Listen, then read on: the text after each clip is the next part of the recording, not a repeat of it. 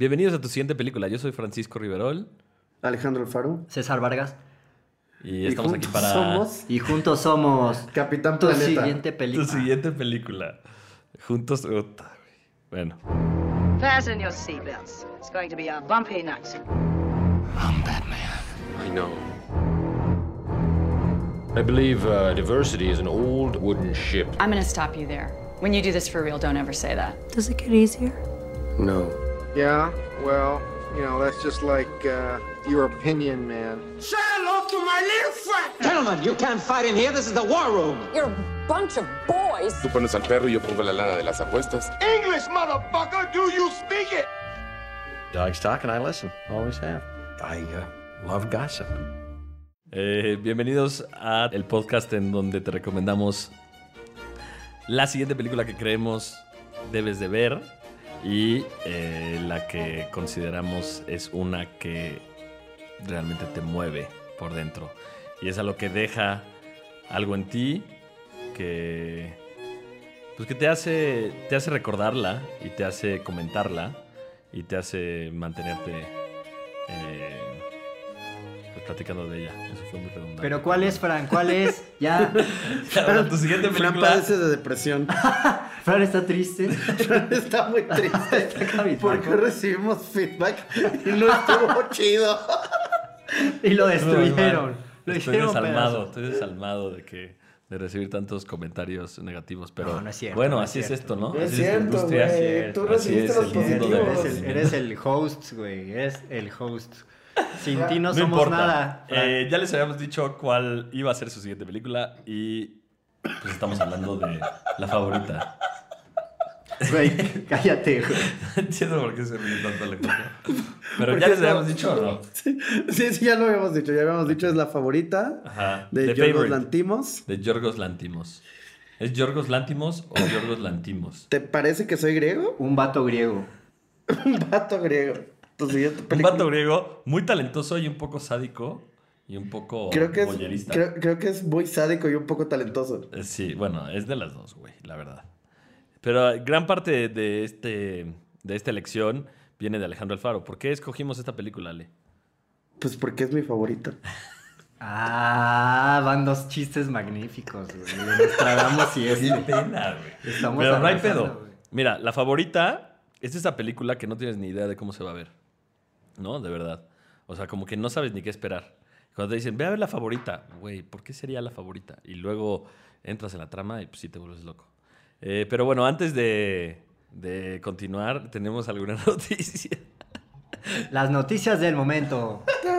No, pues son recomendaciones, güey. La neta es que yo solamente recomiendo, le recomiendo a la banda ver La Jauría por Amazon Prime. Está muy buena, chilena. ¿De qué trata? producción. Es De terror. una producción chilena, ¿no? Que habla mucho de pues la explotación sexual, infantil, en niños. O sea, temas Eh, ligeros. Para entretenerse un domingo en la tarde. Sí, está grande, pero está muy bien llevada, es muy buena foto, está buena la dirección, eh, las actuaciones son buenas. Y la verdad, el mismo Alberto Guerra, mexicano, sale ahí. Este, el final sentí que debe de haber tenido un poco más de peso, pero bueno, ustedes veanla. Y bueno, yo recomiendo eso. Yo vi. Ah, yo he estado viendo un chingo de documentales, la verdad, no, no, no he podido hacer otra cosa.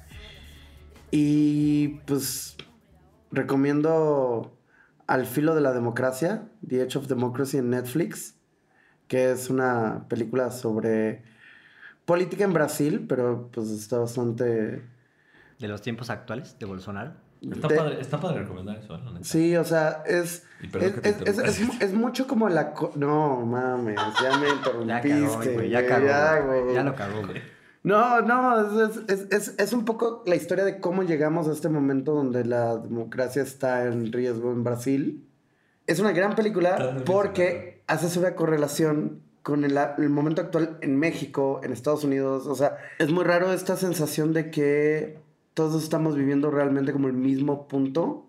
Todos estamos conectados, amigo. Todos Yo estamos conectados, todos yo. estamos conectados y la democracia se va a morir y se va a morir porque porque la, la va a destruir el populismo y eso es una opinión política y creo que creo que es una película que habla mucho sobre lo que estamos viviendo hoy en día en el mundo y al centrarse en un momento, en un país, extrañamente conectó con casi todos los momentos en casi todos los países. Muy bien. Está padre que recomiendes documentales. Muy, porque la muy verdad es popular género- el populismo en estos tiempos. Es un género que, que creo que te- En, Am- en América, en el esa- continente esa fue tu- americano, muy. Esa fue tu versión del chiste de, de Nostradamus. Muy Y luego- popular y- el populismo. Y luego de tu favorita yo tenía que acabar, güey. A Tenía huevo, ya cada uno el- tiene uno. Estamos del otro lado. No, gracias por recomendar documental, Ale. Es un. La verdad, me encanta ese género. Creo que no hay nada como lo real, realmente. Porque aquí, digo, estamos un poquito acostumbrados a recomendar ficción o de hablar de ficción, pero. Un día deberíamos de... Sí, tu siguiente película sí, debería sí, ser un sí, docu. 100%. Sí, Creo que un sí. docu. Un pinche docu. Hay varios- un pinche docu chingo. Porque en esta querían una comedia. ¿The Favorite es una comedia? Es una comedia negra, así Es es. una comedia negra. ¿Cuenta como una comedia? Sí, es raro. ¿Comedia porque- histórica? No, es Sí, es una comedia de época. periodo, De de época. época. Ajá, sí, Ajá. más bien. Es una el género es comedia negra de periodo, de, de época, como le llama Fran. Fran le dice bien, yo le digo mal porque... César, ¿nos vas a recomendar algo? ¿No? Nunca, César nunca recomienda nada. ¿Nos vas a contar algo? Le vale madre No. todo este. No, tiene que ser noticias de la- del, del mundo. O sea, puedes contar las noticias del mundo. Como, Güey, algo. Dinos algo. Dinos algo interesante, cabrón. ¿Sí saben del COVID? Ah. Bienvenidos a tu siguiente enfermedad. Hoy, Hoy damos consejos de cómo cuidarte. Eh, bueno, pues ya. Después de que César no quiso aportar nada. Fran, ¿quieres hablarnos un poco de Yorgos? Tengo entendido que lo descubriste hace relativamente poco. Sí, la verdad es que, fan. digo, hace como un. Un par de años. Bueno, no, sí, como un año y medio más o menos. No, Bueno, sé es- es específico. ¿Cuánto tiempo? ¿Un año y cuántos Ya, meses? exacto, güey. Sí lo Sí, sabes. sí. lo Alrededor sabe. de como 783 días. No divagues. Eh, eh, yo descubrí a Yorgos gracias a una recomendación de un colega que me dijo, tienes que ver una película que se llama Dogtooth. Y si no puedes ver Dogtooth, ve The Lobster con Colin Farrell. Y pues nunca encontré Dogtooth, que ya luego después vi, pero encontré The Lobster y se me hizo una... ¿Estás bien? ¿Estás bien? Sí, César, es que César- César- Iba a toser. Para los que no saben, César acaba Iba- de dar iba- de tener iba un a toser infarto. de- Pero va a acabar el podcast. Es Bueno, el caso es que al, al ver The Lobster, que también se les recomiendo, eh, me encontré con un... Ah, como nosotros les llamamos aquí, uno de estos autores que tienen una voz completamente distinta, que saben perfectamente cómo transmitir a través de imágenes y pues puede, o sea, para no sonar como a disco rayado, eh, simplemente creo que es alguien que tiene una sensibilidad, que es súper disco rayado, eh, muy única y una manera de expresar lo que quería, lo que quiere, eh, sin que le importe los demás. O sea, creo que el bottom line de, de- de- de los cineastas de los que hablamos aquí es pues, que son muy valientes, son... Me vale pito, yo quiero decir esto de esta forma y... Como Donald Trump. También es De valiente. alguna forma. Nada más que él no hace cine, afortunadamente. Hizo tele, pero qué bueno que no hace cine. Y creo que es alguien que, que tiene muchos huevos, que, que a pesar de que si tú ves la película puede ser algo fuerte, algo intensa, algo boyerista, algo sádica, como tú decías, Ale es más sádico que talentoso, yo creo que pues, va junto con pegado. Ese es su estilo y pues también pues es alguien que, que es un griego, como dijo César, ¿no? Un, un, un dude griego. Un ¿Cómo le vato griego. Un vato griego. Un vato griego. Que pues le encanta el cine y estudió cine. ¿Tú sabes, Ale, o no? ¿Sí estudias cine? Sí, sí, sí. O sea, sí. hasta donde yo sabía, había salido de la escuela de cine, intentó hacer varias cosas. Y Dogtooth fue la primera película en poder representar a Grecia en premios internacionales. Y de hecho, en, en los premios de la academia, no, en Cannes, ¿no? Ujú. ¿O ¿En dónde? O en algún, algún este, festival o en algún.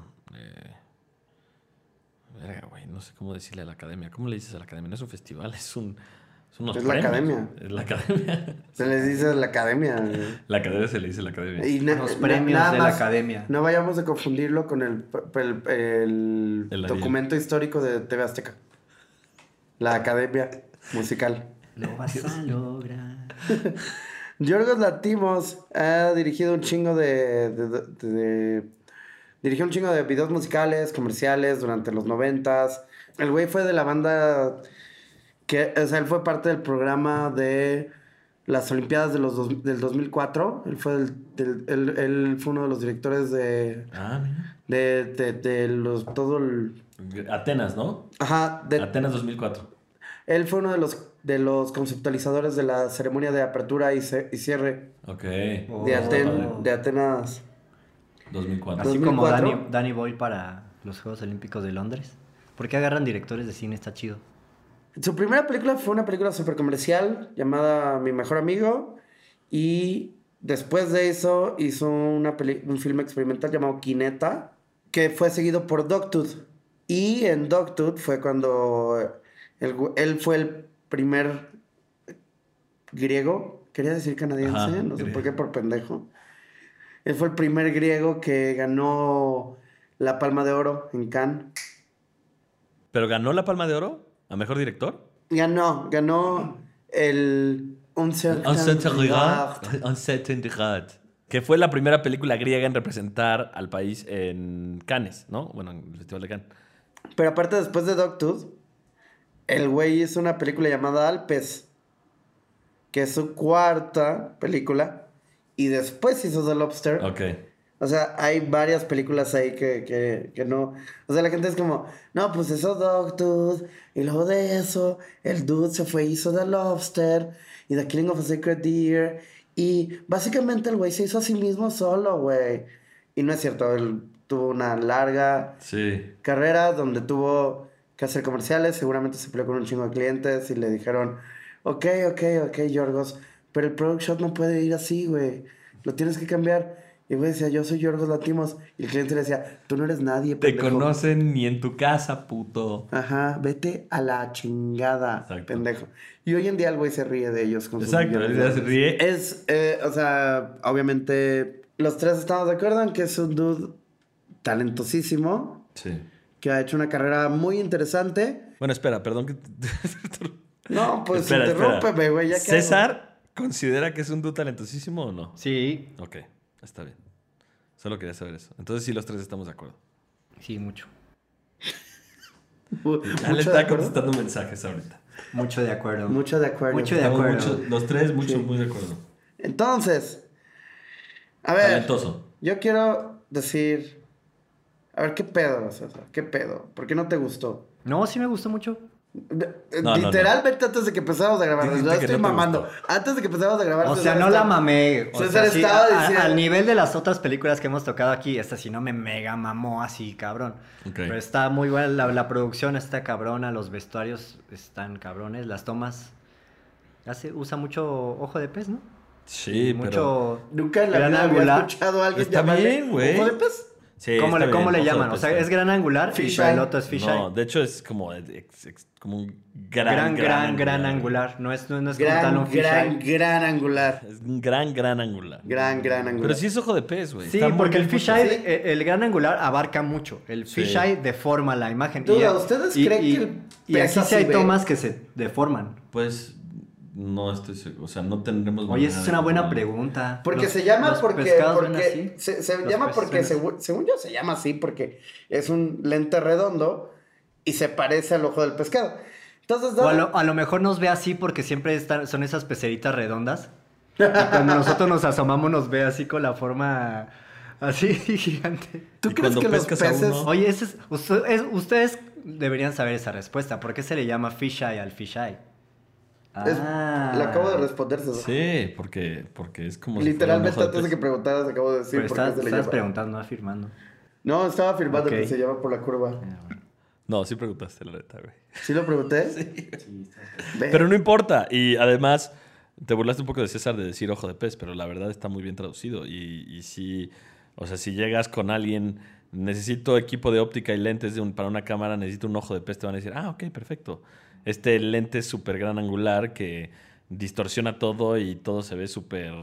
eh, que distorsiona todo y se ve súper amplio, ¿no? Que para mí, más allá de lo que leí en la investigación y demás, como que para mí fue reflejar la La opulencia. ¿no? Como que fue... Mira, estamos hablando de Favorite. La Favorita es una película que, como dijimos, es de época, ¿no? eh, de la época que, del siglo... ¿Qué Es es? 1711. en donde pues ay, tenemos estos hombres que usan estas pelucas de chinos, ¿no? Tenemos el maquillaje en su máximo esplendor, eh, que lo que yo podría o que podríamos ver y considerar como cuál es la razón de, ¿no? Pero era obviamente para ocultar, para ocultar la cantidad de imperfecciones que, tenía la gente en el día a día. Eh, estos vestidos y corsetes en las mujeres que se ven sumamente incómodos y estos manerismos súper apropiados, entre comillas, que traen atrás una carga de o sea, lo que yo llamo subtexto, ¿no? Es como muchísimo significado en lo que dice la gente y cómo lo dice. Y muchas veces pueden hablar, ¿no? Y decir una oración que trae 20 significados atrás o que significa quiero matar a tu mamá, ¿no? O sea, ese tipo de cosas. Y ¿Tú quieres matar a tu mamá? no, no, Ok. no. Porque pero- sonó como. No, no, pero igual Entre a tu líneas mamá sí sonó Fran. Ajá, entre. No o sea, sabes. tu subtexto. Sí, pero no, sub- a tu mamá, güey. Yo nunca dije que a mi mamá. Ah, ah, sí es cierto, sí es cierto. Bueno, siglo XVIII, ¿no? Y la opulencia. Y todo este contexto de vivir en pues, la realeza, ¿no? Es como lo que se... La aspiración máxima era poder conseguir un buen estatus social, ¿no? Me encanta el trepador, el que es el, el amigo. Ajá, Nic- Nicholas Holt, ¿no? Ajá, Nicholas Holt, que es el, el trepador social. Es, o sea, hay personajes que son muy completos, que están muy, muy, que están muy bien formados. Y, por ejemplo, Nicholas Holt, la verdad no sale mucho, pero sí te haces una gran idea de cuál es su personalidad, sus aspiraciones. Creo que es algo que esta película tiene, que te permite conocerlos rápidamente. Sí. Sí, y son como por medio de cámara y acting y, y decisiones de est- decisiones estéticas te ayuda a que entiendas mucho más a, a los personajes. También, digo, creo que, no sé si sintieron hablando del personaje de Gus Holt, Emma Stone y así, creo que hay un diálogo sobre que la gente no es muy distinta hoy en día de cómo era en la antigüedad, o sea, se siente como como si hablaran muchas veces, o sea, no hablan como, muchas veces no hablan como cortesanos, se siente muy actual el diálogo. Sí. Y la forma en la que se pelean se siente muy actual. Y estos berrinches de, que están muy bien dentro de la corte, pero también los sentí como muy cercanos a mí. Yo, yo, yo- yo al contrario, yo no sé si podría verlo como de la actualidad. ¿Tú qué piensas, César? Sigue, sigue. No, Corta güey. eso, Tania. Tú tienes que irte en que- contra de que- Alejandro, güey. Dile, eso, di la Tania. verdad. Di lo que piensas. Di que Sí. no es real que la gente es así hoy en día. Que nadie llegue y dice, oh Dios mío, señorita. No, Yo no absolutamente. creo. Y nadie usa pelucas, güey. Qué incómodo, güey. Alejandro está hablando de los época. Yo diálogos. hablaba del diálogo, pero es cierto que nadie usa pelucas, todo, excepto en la gente que padece de alopecia. Ajá. Ok, nada más, también, digo, Nicholas Holt es, digo, este niñito que salió en About a Boy, ¿no? ¿Te acuerdas de esa película? Muy buena película. ¿no? Este... Sí, es buena. Un gran y ya está crecido, luego salió en Skins, es una serie británica. Eh, sí, creo que, creo que justo como dijo Alex, eh, los personajes son como autosuficientes, son, son, o sea, en un segundo puedes ya determinar cuáles como las características, cuáles son, perdón, las características y los atributos de, de, de cada uno y qué es lo que quiere y qué es lo que está persiguiendo, ¿no? Que por eso es tan clave el cómo el personaje de Mastone se, se va, va evolucionando hacia ser ese personaje que es un escalador, un trepador. Ambiciosa. Eh, sí, es, es muy ambicioso, es este, también como muy maquiavélico, ¿no? Es, es que está tratando todo el tiempo y comploteando y que y hasta lo dice ella misma, ¿no? Yo, yo quiero, yo veo por mí, ¿no? O sea, a mí la, la primera que me importa soy yo. Pero al principio no era así, ¿no? Exacto, al principio no de la así. película, Y es esa transformación. y Y, es esa transformación. ella es la clave, creo. Y hay un tema ahí con su relación con su prima, que nunca es la mejor, pero se va, se, se va, Sí. va empeorando. Que en, en un principio dices, ay, mira, se llevan bien. Ay, qué padre. Este, hasta lo que es para mí la escena- mi escena favorita de la película, ¿verdad? Pero este, que ya hablaremos más de eso. Pero poco a poco se va convirtiendo en esta persona, en este. eh, justo en el personaje que está encontrando. Yo creo que ni ella misma sabía cuánta ambición tenía, ¿no? O sea, es, es algo muy, muy. ¿Humano? Así, muy, muy humano. Que, que Perdón conforme se van presentando las, las circunstancias, pues te vas dando cuenta que quieres más. Sí, y primero que- quería salir nada más de la servidumbre, ¿no? Exacto. Quería un, ¿cómo se llama? ¿Un título real o cómo se Nobiliario. llama? Un título, ajá. Pues quería un cuarto, ¿no? Ajá. Sí, quería sí. una vida un poquito más digna, ¿no? Sí. Ajá. Y ya se le presenta la oportunidad de, Sí, de ir y tirándole a las grandes ligas cuando ve que la reina se... cuando le hace su ungüento. Pues va, sí, cuando se da cuenta de que pues le tira para los dos lados, ¿no? Y que dice, ay, pues esta, yo pues también puedo hacerle a las mías, haciéndole como que pues me interesan las mujeres y pues le meto la mano y de ahí pues vamos para arriba, ¿no? Entonces, este, al mismo tiempo justo cuando hablábamos de este ojo de pez, ¿no? Yo sí, yo sí lo sentí muy presente, o igual y es No, justo sí. por lo que por lo que representa, ¿no? La- la- la- o sea, esas tomas, o sea, constante es, por ejemplo, en las cortes, ¿no? Digo, en los cuartos, no, no, no, no usa un ojo de pez en Pero exteriores. es que el tiburón ejemplo. también es un pescado y tiene los ojos internos. Pero la mayoría de los pescados los tienen saltones. Siento que es como muy pendejo seguir hablando de eso. Lo sigues Del por qué se llama así, sino más de la pinche película. ¿Para qué estamos aquí, güey? Es tu siguiente película, no tu siguiente lente o tu siguiente nombre de Bienvenido. El lente. siguiente lente que te tienes que comprar es un fisheye ojo de pescado. Ota. Bienvenidos a tu siguiente lente, el podcast donde hablamos de el lente que debes de comprar. Ese es un podcast de nicho, fíjate que no hay ningún podcast cómo de se eso. llama ¿eh? Realmente una audiencia lente? cautiva. Nos, patrocinaría. Nikon ahí. Vamos a sortear un Nikon. Desmadre, desmadre. Sí, ¿no? sí, sí, nos patrocinaría Nikon. O sea, Sí. Por cierto, Nikon, si quieres patrocinarnos, no estamos Ah, opuestos. ¿verdad? ¿eh? Ah, Estamos abiertos. te. Estamos abiertos. a- Estamos abiertos a platicar y podemos hacer una sección que sea sobre, patrocinio. sobre lente. Pero Una- bueno, esta, esta parte, este uso del fisheye sí está, sí le vi yo varias, varias este, intenciones. Se ve tipo, eh, ¿cómo decirlo? Fantasioso, como cómico, como exagerado. Ujú. Hace que las caras de repente, si, si te acercas mucho al fisheye, Sí, se deforman. Se, deforma, lo de atrás se ve más chiquito. Se ve como, ma- como irreverente, no sé cómo, cómo decirlo. También yo creo, bueno, evidentemente el gran angular y el fisheye los hacen para abarcar, para que se vea toda la producción que es increíble. O sea, la, la reproducción de la época, las sillas, las cortinas, el pinche piso, el techo, todo, está impecable, ¿no? También es para presumir todo lo, toda la producción, ¿no? Yo creo. Y que creo que da, da pie para que podamos hablar un poco de la foto, como en general, ¿no? Porque, digo, el fisheye es parte de, pero... No hemos estado haciendo eso la última media hora. No, güey, este... Vale, que, que platícanos de la foto a tu perspectiva. Nah, voy a hablar de los efectos digitales porque una cosa que descubrí haciendo mi investigación, vi un videito de la casa de postproducción que hizo los efectos digitales y la cantidad de efectos que tiene, pero aparte son bien chiquitos. Por ejemplo, cuando se cae Emma Stone en el lodo al principio, no hay lodo y ella cayó en un colchón. ¿Really? Y, y le What dije, the fuck, güey? Y aparte es como, o sea, como la dirección es como, reacciona como si tuviera caído el lodo. Y, como- como- y es que, o sea, y el- todo el lodo es agregado después. La... Era más barato haberlo tirado al lodo, güey. Por eso me Stone. Que, que grabar, que con una escena que... A ver, luego la casa, que es un palacio y el palacio es impresionante, le agregaron un chingo de, de áreas.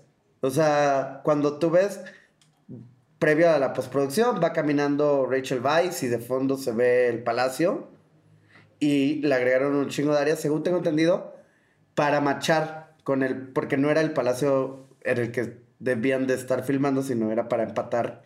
Porque está todo, hay que decirlo, está basado, digamos, en eventos históricos. Sí, Reales, eso es, ¿no? es- eso es algo que, que incluso... O sea, em, sí pasó este enredo de tres mujeres, este triángulo amoroso. Pues más bien yo creo que era algo súper común, ¿no? Y, o sea, y es de, ay, sí pasó, pues sí, güey, claro sí, que pasó. Lady güey. Sara, que por cierto es, creo que la abuela de Winston, de Winston.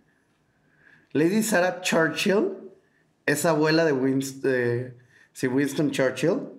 Ella escribió un diario que, que después de su muerte y así fue como fue publicado.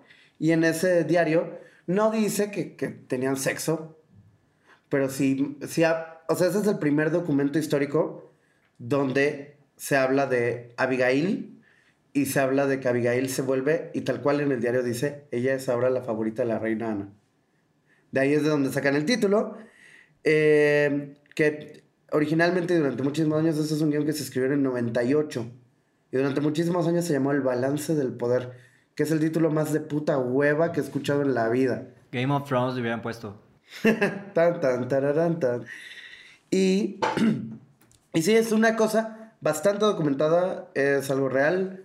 Winston Churchill, el que escribió la biografía, el güey fue, tengo entendido, que el primero que sugirió que las tres cogían.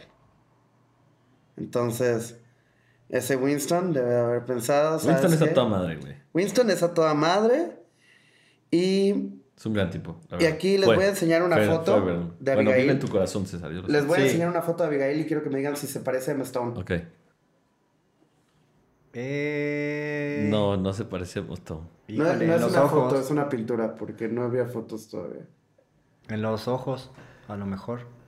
Tiene un poquito de los ojos de Emma Stone, son como Saltones. saltones. Como, como tipo de pez. sí.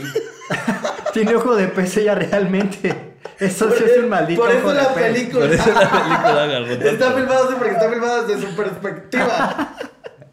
Ojo de Emma Stone. Ahora, lente, ahora Nico lo va a nombrar Ojo de Mastone. Emma. Stone ahí. Y se va a vender, cabrón. Bienvenido Emma a tu siguiente lente. Ok, bueno, tú hablaste un poquito de los efectos visuales. Yo sí quiero mencionar nada más de la foto que. Nadie te limita. Ah. Tú haz lo que tú sientas que debes de Güey, es que qué pedo. La cámara flota, güey.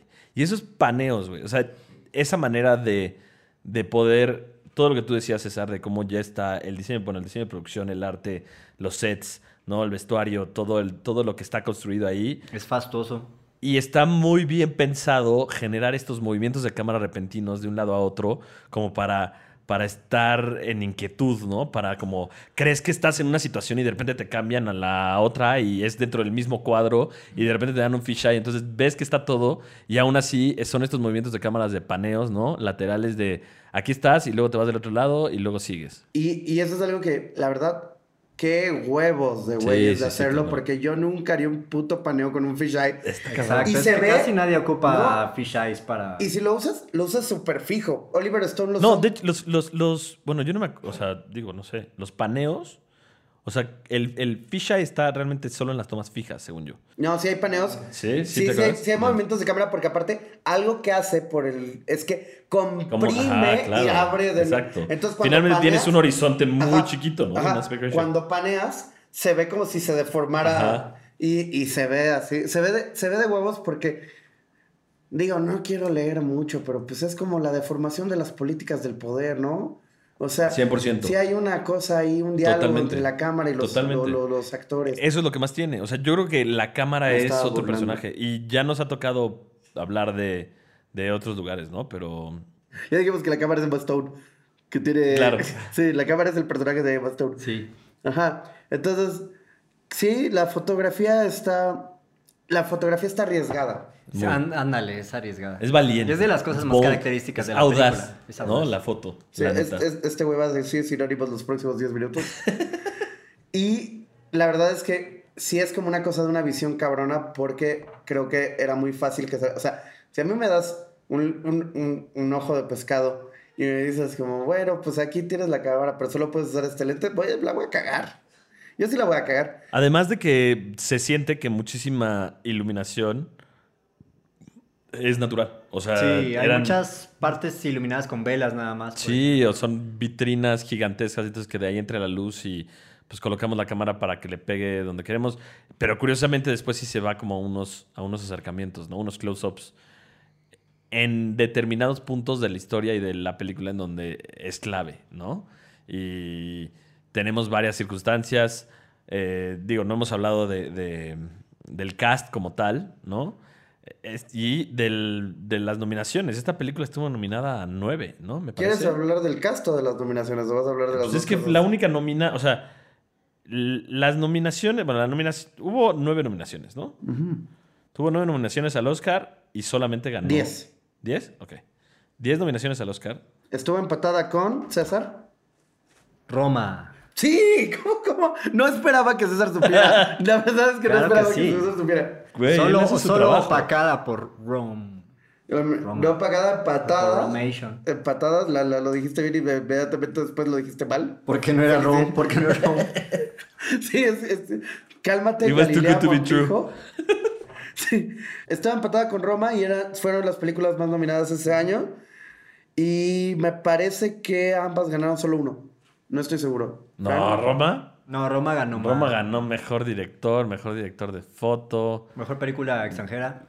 mejor película extranjera. Mejor película, mejor película. Ah, no, esa fue, esa fue Parasite, ¿verdad? esa sí está buena. Roma no es Parasite. Roma no es Parasite y dejen de tratar de, dejen de preguntar que por qué Roma no ganó igual que Parasite. Es porque no es Parasite. Es que, es que no, en sí no hizo tanto ruido eh, de Favor y del año pasado, porque hubo muchas buenas películas, creo, ¿no? No, pero The Favorite Digo, porque el año pasado de- no compitió. No, Bueno, el, el- el antepasado, el antepasado. Pero contra Es, Roma. Bueno, ese año.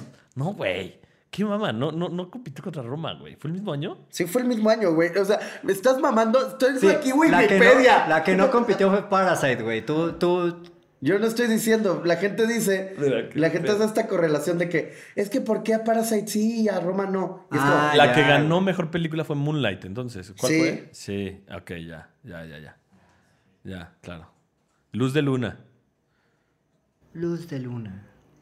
Bueno, eh, yo mezclé un poquito el tema de cast con nominaciones. Diez nominaciones, de las cuales solo ganó uno.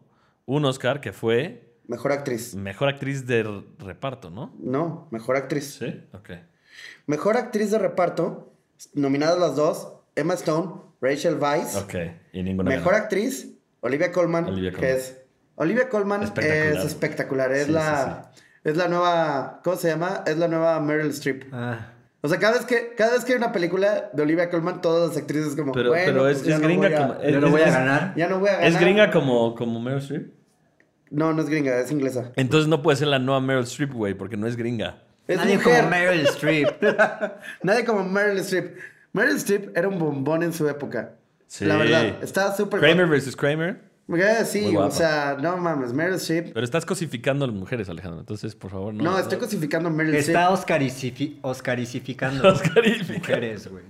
Está hablando de sus premios. Sí. Sí, está hablando de sus premios de, de su forma. De, potencial. de- de for- o sea, ¿De las sus premios? Sí, las está levantando por solo, solo por sus premios.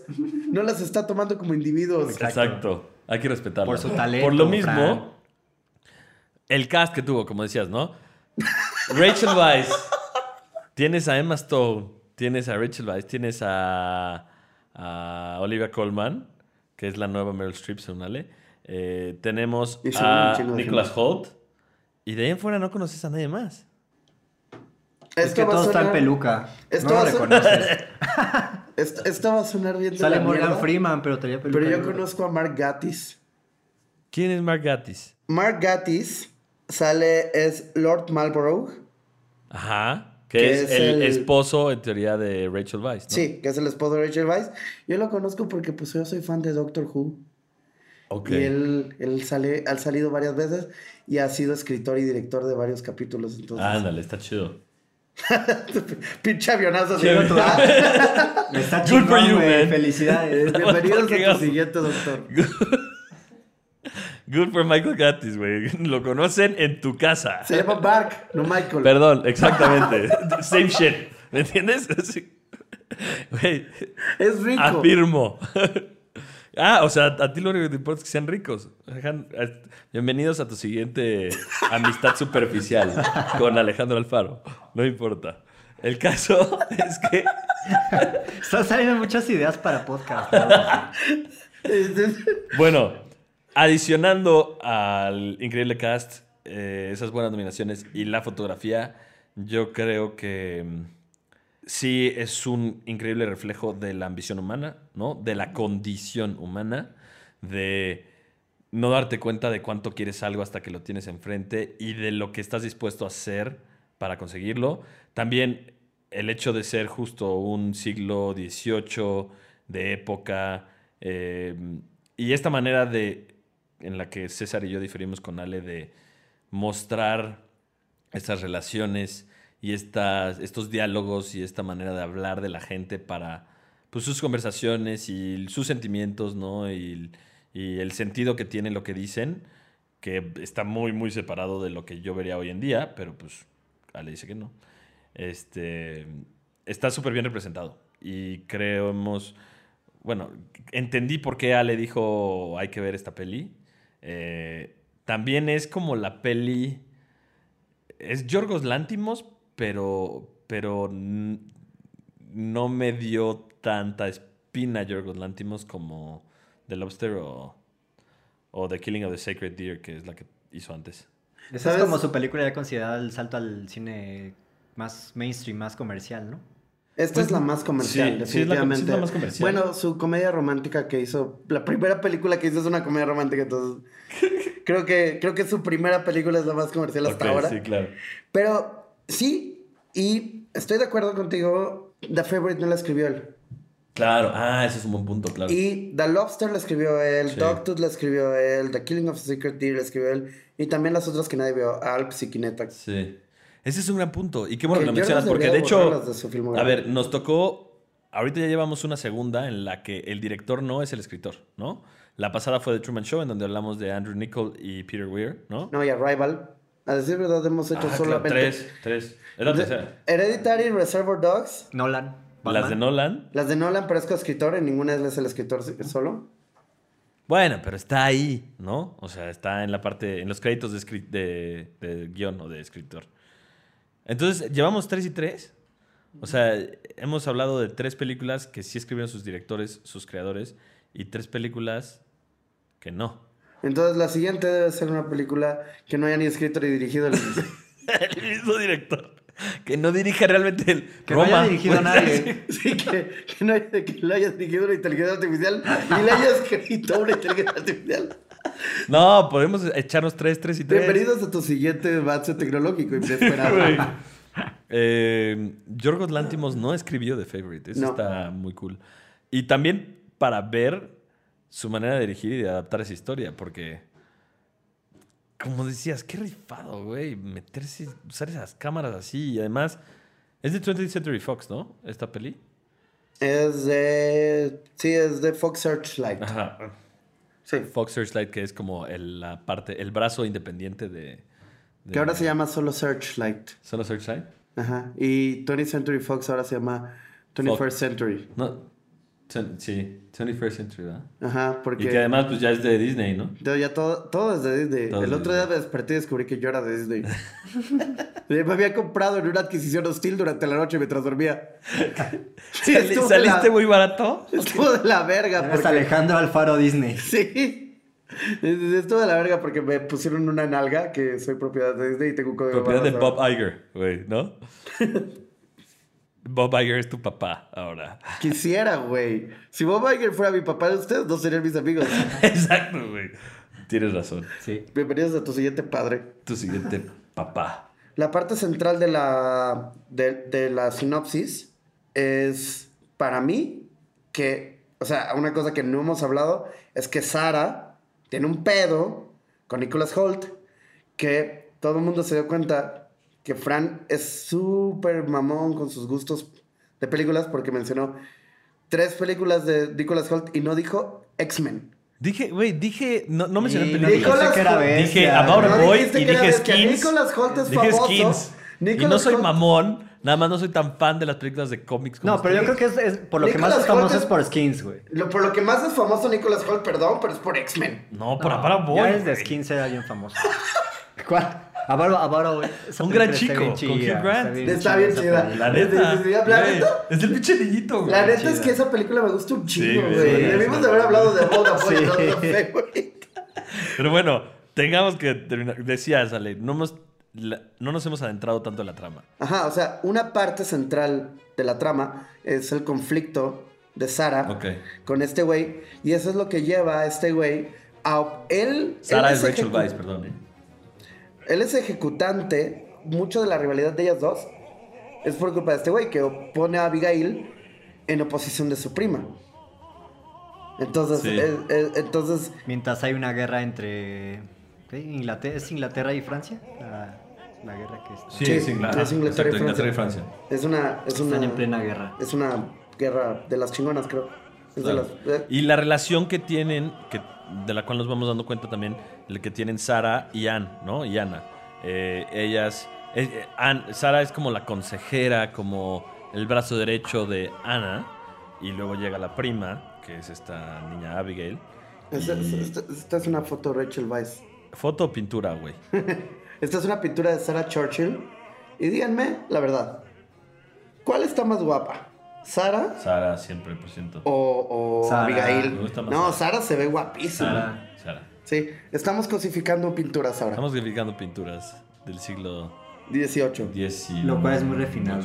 La verdad es que sí. Sí, sí, sí, La gente dijo que no teníamos cultura, pero mírenos cosificando arte del renacimiento.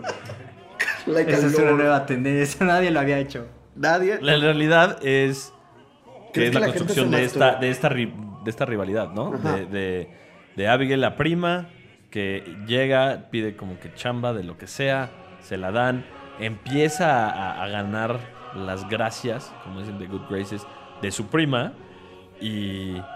Ay, esta escena hermosa que no... No, no, no, no importa que me adelante un poco a No, mi favorita. haz lo que quieras. Cuando ya está aprendiendo a dispararle a los pájaros, güey. Ah, Y cuando pff, le dispara a uno y tenemos el salpicón. Salpica sangre. Yo sentí que ese fue el parteaguas. O sea, esa, para mí esa escena fue como el parteaguas de, güey, la sangre de esta vieja perra me va a caer en la Ya me cayó en la cara y ahora ya tengo que limpiarme y ahora ya no sé cómo voy a limpiar y va a ser un desmadre. Y para mí como que eso dio... Es horrible cuando te cae en la cara y no tienes nada con que limpiarte. Sí, sobre todo sangre. Sí. ¿Te ha pasado? Te ha Eh, bueno, vives en en el Estado de México. en, el, en el Estado de México pasa todo el tiempo. Por eso sé lo que Muchas sintió veces, Sara. muchas veces Mauro caminando y de puta Sí, madre, me cayó chingos de sangre, sangre, de, este, güey. de este homicidio que acaba de ocurrir al lado de mí. Sí, bienvenido a tu Eh, siguiente delito. Ok, ¿quieres aderezar un poquito más el tema de a la tu trama? siguiente delito es un podcast que ocurre en el Estado de México. Nada más. Eh, Um, ¿Qué quieres que aderecen? ¿La trama quieres decir como algo adicional de lo que dijimos? Pues no de la trama, pero bueno.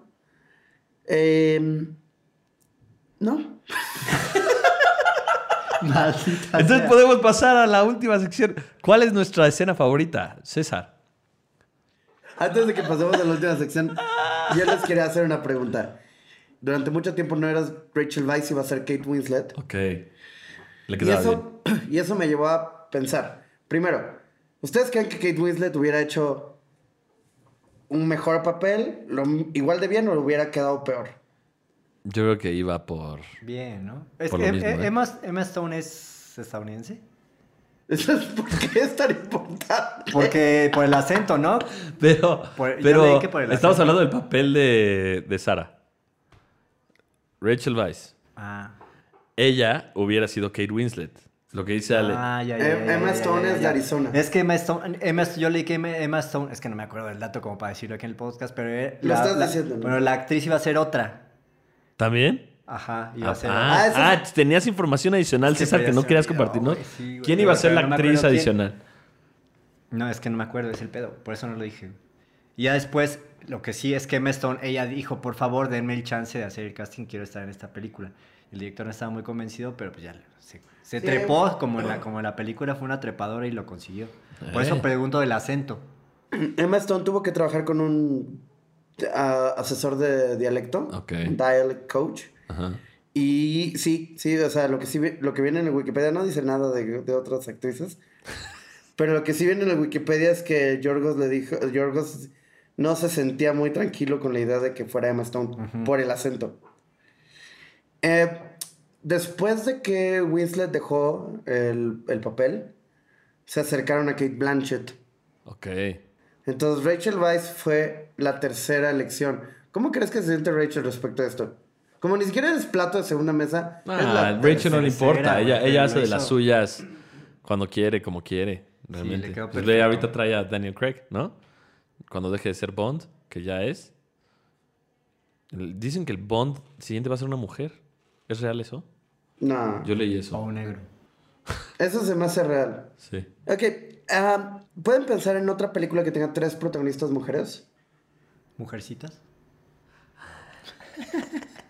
Muy bien, good answer, güey. Chinga. ¿Pero cuál? eso, ¿La de. Greta Gerwig? Rayos. Todas las mujeres, to- todas las Todas tres las mujercitas mujercitas. tienen solo Espera. mujercitas. ¿Roma? Va muy bien. Todo es Roma. ¿Por qué estás sudando, Alex? Pensé que había Por si nos está algo. escuchando Cuarón. Y sin embargo, no, no, no, no. César, César por lo visto ve muchas películas donde los protagonistas. Ey, muy bien. Sobre todo, tres mujeres que realmente no tratan sobre ligarse a nadie, a ningún hombre. O sea, es muy importante que dentro de su centro de poder, los hombres son secundarísimos. Sí. Sí. Sí, me parece que en ese sentido. Nada Eso falocéntrica esta película. Eso es está muy padre, poco. fa- Sí, eso es, eso es algo que está padre porque te presenta una visión del mundo Sí. que es, digamos, que hoy en día sería considerada como, como, no, así no son las cosas.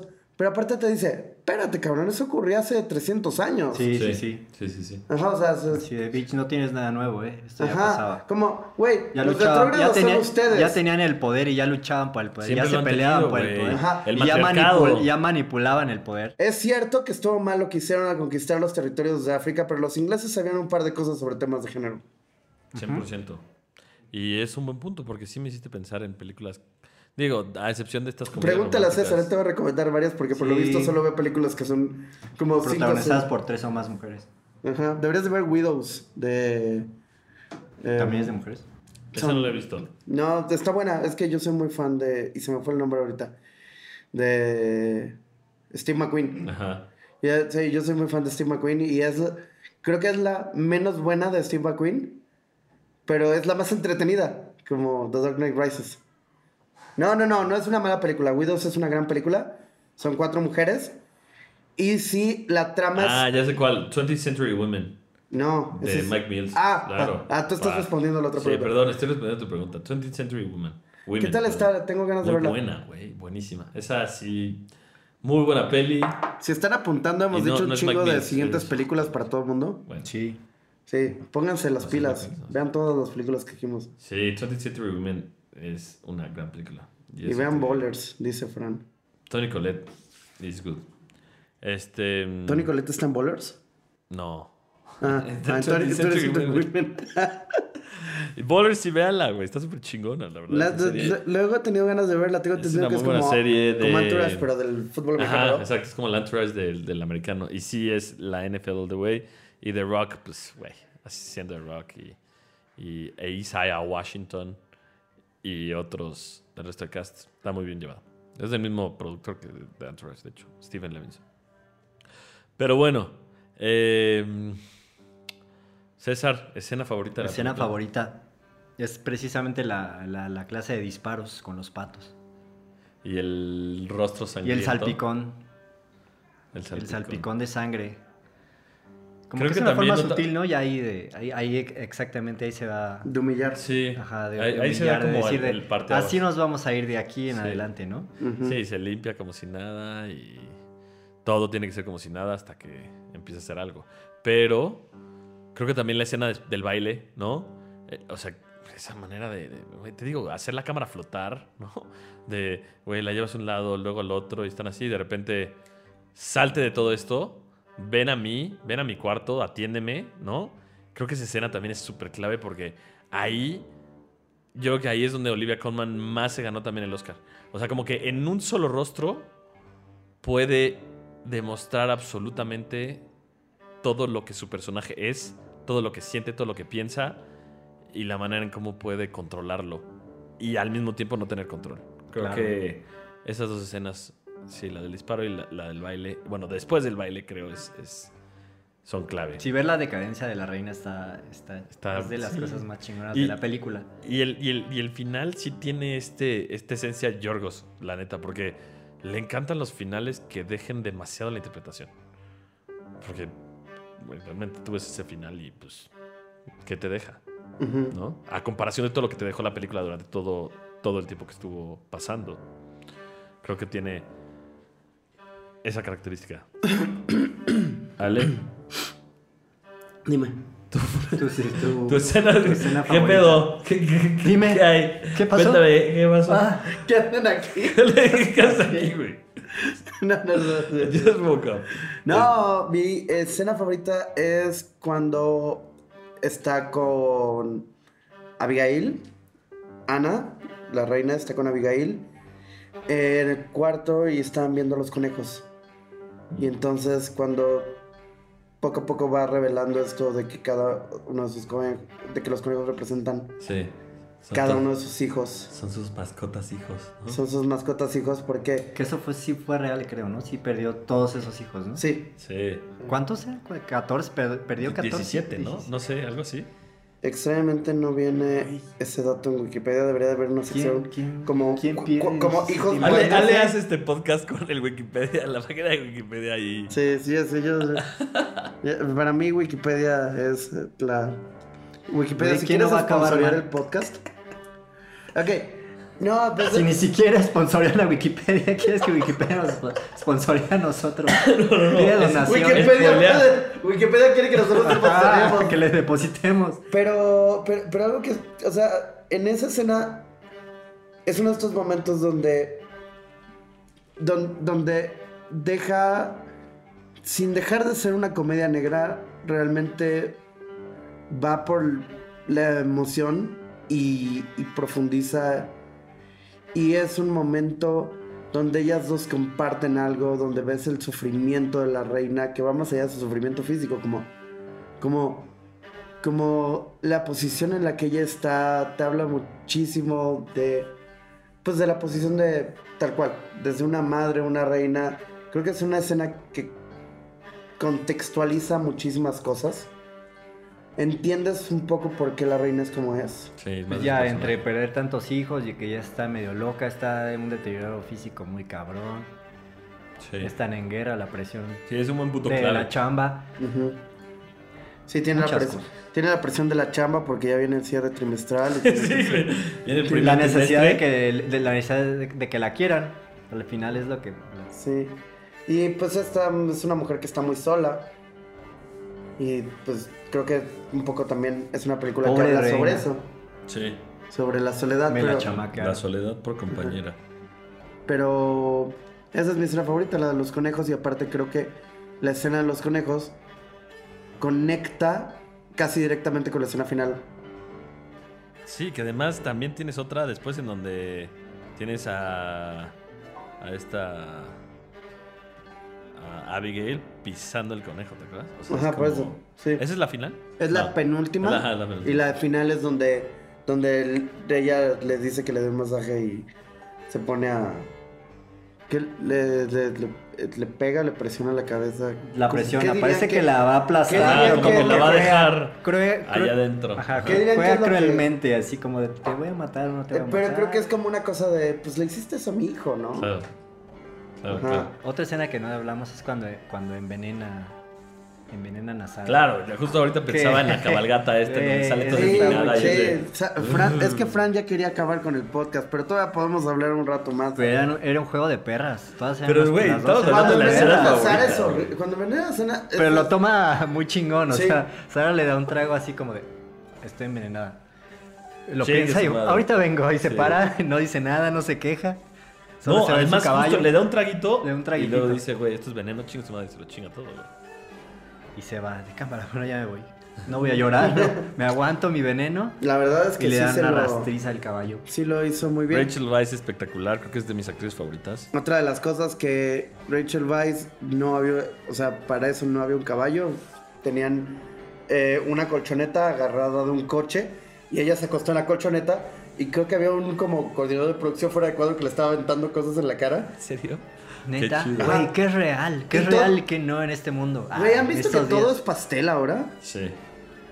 Sí, les gusta. Sí, ya nada es real, ya todo es pastel. ¿Todo es pastel? Sí, ¿no has visto eso? Ok, es- son unos como, te- son como, no diría que un meme, ¿cómo le llamarías? Es como un- es que ahora están haciendo como pasteles sub hiper realistas de cosas y entonces tú ves así como una cebolla, ¿no? Y entonces llegan y cortan con el cuchillo y se abre y es un Ah, pastel. ya, como Todo los es pastel. pasteles de los perritos y todo eso. Pero son súper reales, güey. O sea, es más bien lo que hay debajo, detrás. O sea, como que el- es lo que significa, que es como el fondo de todas las cosas. ¿Estás Y- hablando del pastel o de la escena de, todo. O de, o de la vida. o de la vida? Yo creo Este- que es eso, porque esa representa estos mismos pinches pasteles, güey. Es como todo lo que hay debajo de, dentro de. Y. esta película, así como Yorgos Lanthimos, le mete muchísimo eso, güey. O sea, trae muchísimo significado y, y fondo todo lo que ves, las acciones, cómo se mueven, eh, cómo este, caminan, cómo miran, eh, lo que le dicen, cómo se lo dicen en el tono, los silencios. A mí me encantan mucho en esta película los silencios también, porque es como piensas que va a decir algo, sí lo dice, pero no en el tiempo en el que tú crees que lo diría y después se calla. Y pasa en, en- en- en muchos diálogos, sobre todo también de, de- de- de ella, de esta Abigail. O sea, es como muy, muy buena con los silencios y en aguantarse lo que, lo que quiere decir por su estatus, hasta que cuando ya lo tiene, le encanta decir las cosas como apropiadamente, pero son una pinche llaga en, en el hígado, cabrón. Gancho al hígado. Ganchito. Comentarios bien negros. Ganchito al hígado. Bien crueles. Y algo que. Bueno, yo quería hablar de un par de cosas antes de que terminemos. Primero, originalmente, y ya estaba todo. o sea, Ya estaba todo puesto para que hiciera Yorgos esta película antes de The Killing of a Sacred Deer. Eh, pero esta película se retrasó un año por temas creo que económicos y entonces Yorgos hizo The Killing of Sacred Deer. Y esto ha hecho que si ves su carrera, como, que es algo que platicaba contigo, Frank, que siento que se ha ido normalizando. Sí, O sea, The Favorite es su película menos rara. Sí. Es muy rara, pero es la menos rara. sí. Pero hubiera sido interesante si hace primero The Favorite y luego The Killing of a Sacred Deer. Claro. Ajá, o sea, o sea, hubiera sido como, sí, voy, pero vuelvo. O Sí, sea, sí, sí. Ajá. Eh, como que mi estilo no cae, ¿no? Aquí sí falta un poquito más. Y, y otra cosa que yo quería, de la que quería hablar era, bueno, creo que nunca hemos hablado realmente de la narrativa que corre re- alrededor de los premios y la, sobre todo de la academia, pero previo a que saliera la favorita, que se estrenara la favorita y que se estrenara Mary Queen of Scots, hubo Mary Queen of Scots, que era esta película mucho más cara, que era esta película mucho más grande, que era esta película con Saoirse Ronan y Saoirse, Sorcha. Saoirse, que era esta película con Saoirse Ronan y con Margot Robbie, que era más grande, era más cara, era y trataba sobre un tema como más conocido y que se puede y que es mucho más épico en el sentido de, de o sea, sabes como era esta gran película de batallas en Inglaterra y todo el mundo sentía que la favorita iba a ser aplastada por Mary Queen of Scots.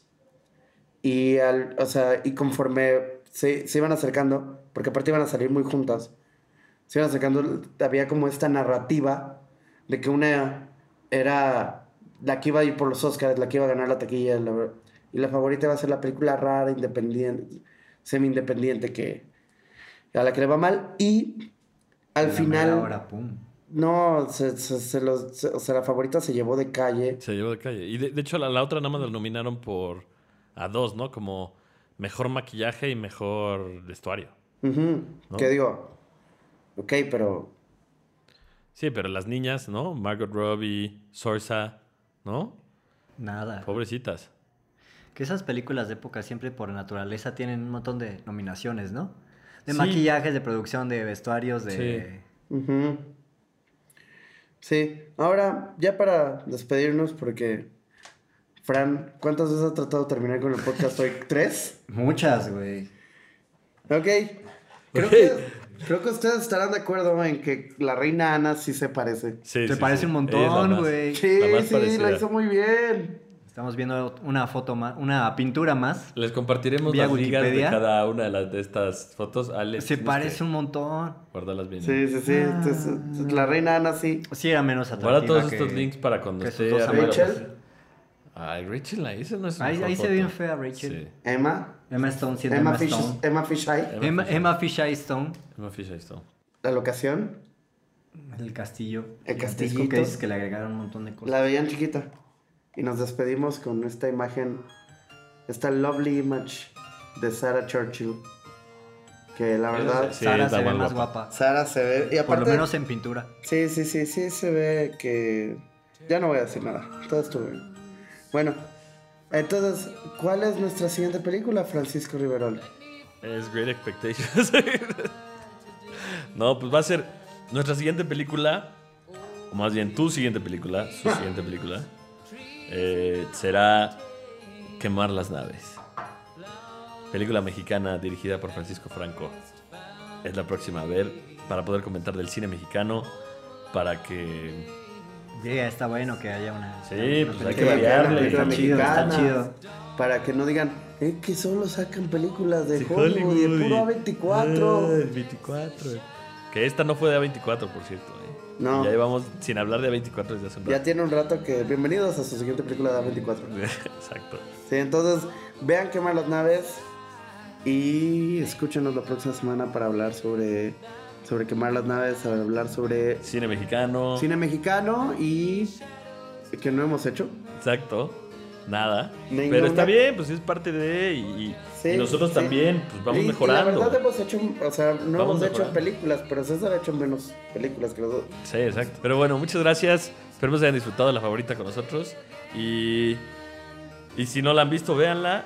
Y vean quemar las naves para que platiquemos de ella la próxima ocasión. Muchas gracias a Tania Sosa, nuestra productora, que nos cuida desde, desde el cielo, donde quiera que estés, Tania. Gracias. Eh, gracias. Bye. Buenas noches. Buenos días. Adiós.